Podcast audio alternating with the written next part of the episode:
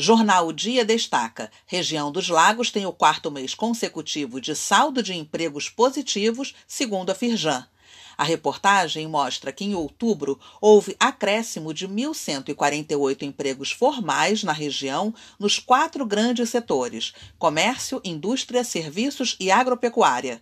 Também foi o mês com o melhor desempenho no acumulado do atual semestre. Os dados são da plataforma Retratos Regionais da Firjan. Pelos links neste boletim, confira a reportagem na íntegra e acesse a plataforma Retratos Regionais.